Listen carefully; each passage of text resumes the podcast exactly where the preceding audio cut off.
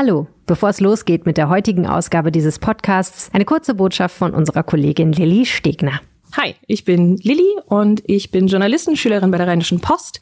Der größte Vorteil daran, die Ausbildung bei der Rheinischen Post zu machen, ist, dass man NRW nochmal auf eine ganz neue Art und Weise kennenlernt.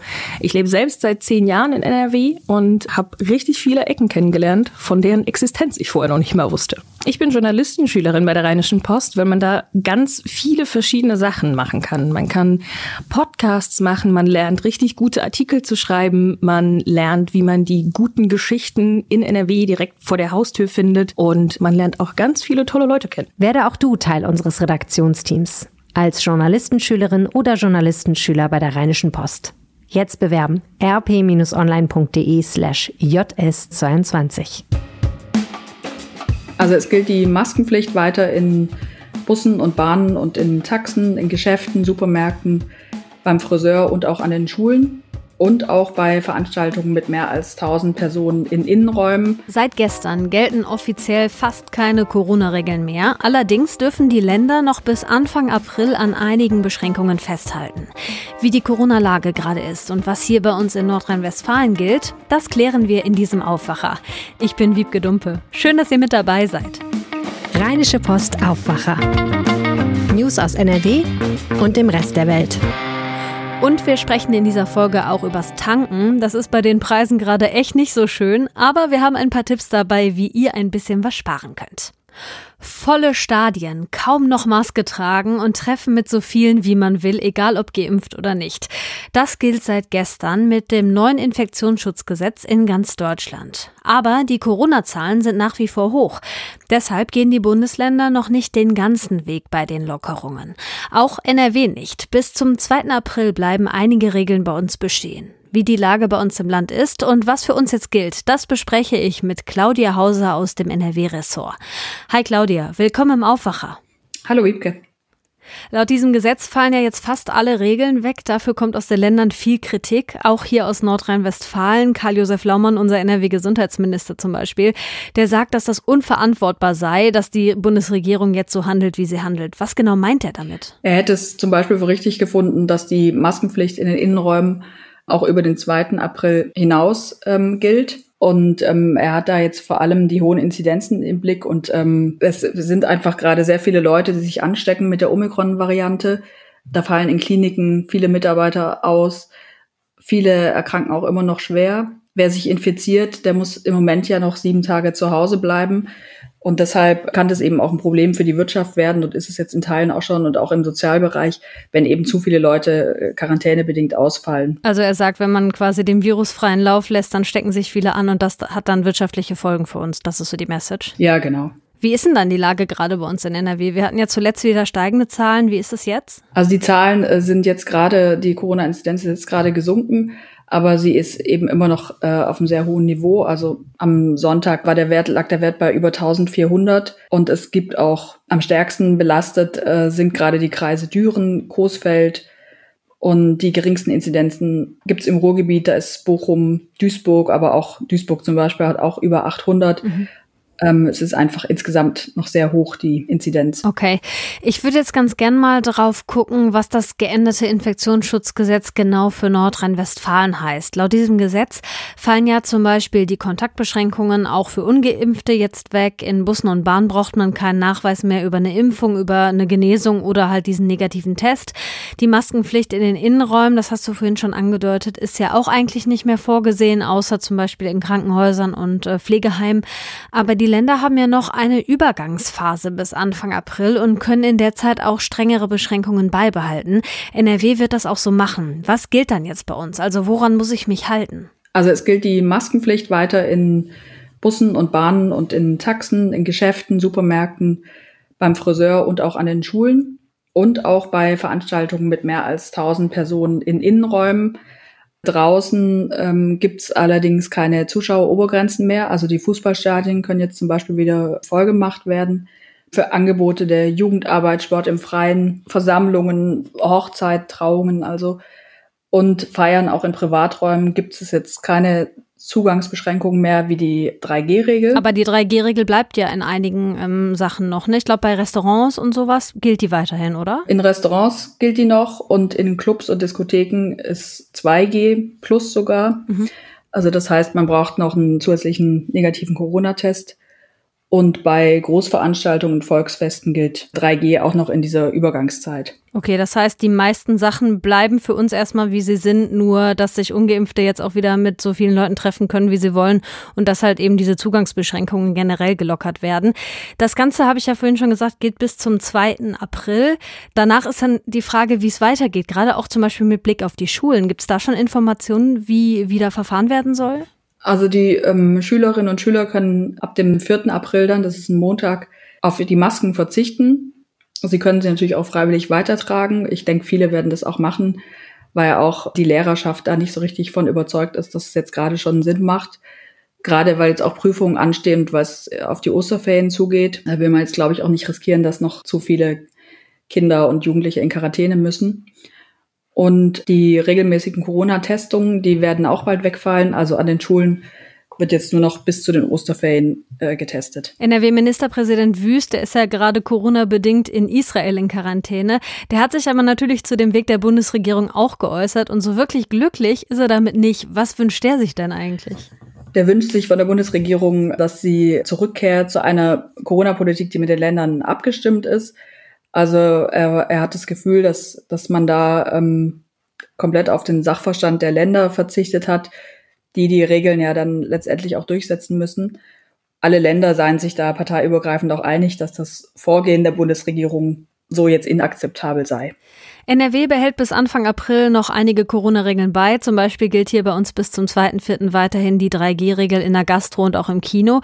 Die Infos zur Corona-Lage in NRW und wie es weitergeht, hatte Claudia Hauser aus der Rheinischen Postredaktion. Danke dir. Gern geschehen.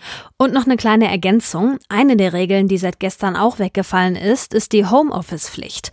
Unser Kollege Reinhard Kowalewski hat deshalb mal bei einigen großen Unternehmen hier in NRW nachgefragt, wie die das weiterhin handhaben wollen. Und das Ergebnis, viele wollen die Arbeit von zu Hause in Teilen auch beibehalten. Den ganzen Artikel findet ihr auf rponline.de.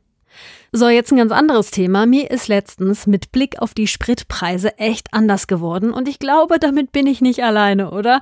Hab erstmal vollgetankt und bin dann nur noch Fahrrad gefahren. Bei dem Wetter die letzten Tage ging das auch echt gut und vor allem am Samstag war das ja kein Ding. Jetzt ist aber Montag und für viele ist Fahrradfahren gerade zur Arbeit einfach keine Option. Ganz ehrlich, Dieselpreise von bis zu 2,30 Euro aber irgendwie ja auch nicht. Marei Fittinghoff aus der Wirtschaftsredaktion hat ein paar Tipps, wie ihr beim Tanken wenigstens ein bisschen Geld sparen machen könnt. Hallo Marei. Hallo. Der erste Trick hat etwas mit der Uhr zu tun. Tanken ist unterschiedlich teuer zu unterschiedlichen Zeiten. Wann ist Sprit denn in der Regel am günstigsten? Also der ADAC rät da unbedingt auf die Preisunterschiede im Laufe des Tages zu achten. Am teuersten ist Sprit in der Regel zwischen 6 und 8 Uhr morgens.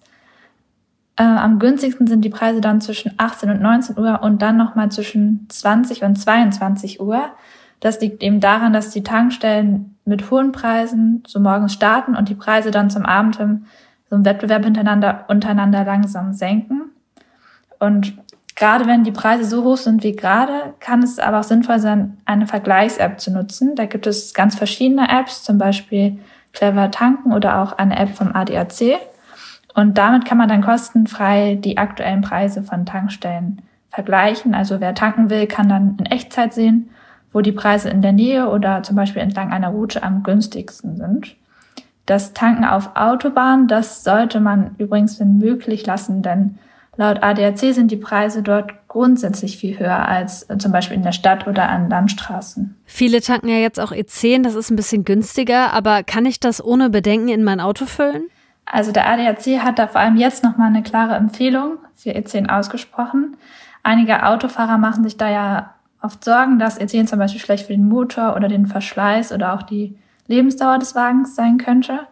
Aber der ADAC sagt, das stimmt nicht. Zumindest nahezu alle Benziner ab November 2010 können den Kraftstoff ohne Probleme vertragen. Und wer von E5 auf E10 umsteigt, der kann laut ADAC eben auch wirklich sparen. Also circa 6 Cent pro Liter und bis zu 4 Euro pro Tankfüllung können dann schon drin sein.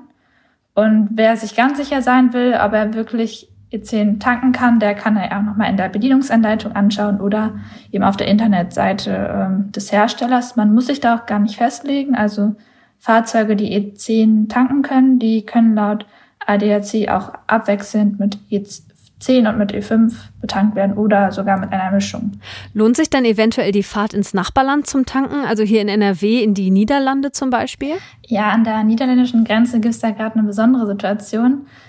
Normalerweise fahren viele Niederländer ja nach Deutschland, um hier bei uns günstiger zu tanken, aber durch den Krieg in der Ukraine ist auch das jetzt teils anders, denn die Preise für Diesel in den Niederlande, die sind jetzt schon an vielen Orten günstiger als bei uns. Ähm, da hat zum Beispiel am 14. März äh, ein Liter Diesel rund 2,22 Euro gekostet. Ähm, Benzin ist da aber die, allerdings noch nicht günstiger. Da haben Autofahrer im Schnitt noch so 2,33 bezahlt, also sogar noch mehr als bei uns. Ähm, im April könnte Tanken in den Niederlanden aber sogar noch mal verlockender für äh, Deutsche werden, denn die niederländische Regierung hat angekündigt, da die Steuern auf Benzin um rund 17 Cent je Liter und auf Diesel um rund 11 Cent je Liter zu senken. Ja, also bevor man aber über die Grenze fährt, sollte man natürlich vorher prüfen, ob sich das wirklich lohnt, eben von der Entfernung zur Tankstelle, den Verbrauch des Autos und der Menge an Sprit, die gekauft werden soll und natürlich auch den Verschleiß des Autos und äh, die Folgen für die Umwelt sollte man da in die Entscheidung auch mit einbeziehen. Viel kann man ja auch schon reißen, wenn man so fährt, dass das Auto nicht so viel verbraucht. Hast du da ein paar Tipps für uns, wie man spritsparend fahren kann? Ja, da spielen mehrere Sachen eine Rolle. Ähm, zum Beispiel eben das vorausschauende Fahren, das man ja oft hört. Also früh die Gänge hochschalten und dann im hohen Gang bei niedriger Drehzahl möglichst gleichmäßig fahren. Und eben auch, dass man, wenn man weiß, dass jetzt bald schon eine Ampel kommt, dann äh, ja nicht abrupt kurz vorher abbremsen. Ebenso, also kleine Tipps, die man eigentlich schon in der Fahrschule lernt, wie den Motor an der Ampel ausschalten, auch wenn die Ampel vielleicht nur wenige Sekunden rot ist. Ähm, und äh, genau, dann, was man auch noch machen kann, ist elektrische Geräte im Auto auf das Nötigste reduzieren und so Dachboxen oder Fahrradträger sofort abnehmen, wenn man sie nicht mehr braucht oder Getränkekisten, die man vielleicht noch im Kofferraum mitschleppt, dann ähm, doch lieber sofort rausräumen, weil eben so eine zusätzliche Last im Auto auch zu deutlich mehr Spritverbrauch führen kann. Danke, Marei. Sehr gerne. Und hier kommen noch ein paar Meldungen für euren Montag. In Brüssel treffen sich heute die Außen- und Verteidigungsminister der EU. Bei den Außenministerinnen und Ministern geht es erst um den Krieg in der Ukraine und die Lage in Mali. Bei einem gemeinsamen Treffen wollen Außen- und Verteidigungsminister ein sicherheitspolitisches Konzept für die EU beschließen und danach wollen auch die Verteidigungsminister über den Ukraine-Krieg reden und sich dabei auch mit dem ukrainischen Verteidigungsminister austauschen. Das Oberlandesgericht Düsseldorf soll entscheiden, ob ein Geldautomat in einem Mehrfamilienhaus abgebaut wird. Hauseigentümer aus Ratingen hatten das gefordert, weil sie Angst haben, dass Kriminelle den Automaten sprengen könnten. In dem Fall soll es heute das Urteil geben. In Kusel in Rheinland-Pfalz wird heute offiziell den beiden getöteten Polizisten gedacht. Mit dabei sind die rheinland-pfälzische Ministerpräsidentin Dreyer, ihr Innenminister Levenetz und der Präsident des Polizeipräsidiums Denne. Auch Bundesinnenministerin Faeser wird erwartet. Ende Januar waren eine 24-jährige Polizeianwärterin und ihr 29-jähriger Kollege bei einer Fahrzeugkontrolle erschossen worden. Und hier noch eine schöne Nachricht. Heute feiert der älteste Löwe in der EU Geburtstag. Und er wohnt hier bei uns in Nordrhein-Westfalen. Zeta im Zoo in Münster wird 24. Herzlichen Glückwunsch. Hier kommt noch das Wetter. Der Tag startet erst mit ein paar Wolken, später kommt überall die Sonne raus. Bei Werten zwischen 13 und 19 Grad bleibt es trocken. Morgen auch wieder mit viel Sonne und noch ein Ticken wärmer, bis zu 20 Grad sind drin. Das war der Montagsaufwacher. Wenn euch die Folge gefallen hat, lasst uns doch gerne ein paar Sternchen da, dann finden uns andere noch besser. Ich bin Wiebke Dumpe und wenn ihr mögt, dann hören wir uns schon morgen wieder. Tschüss und bis bald. Mehr Nachrichten aus NRW gibt's jederzeit auf RP Online. rp-online.de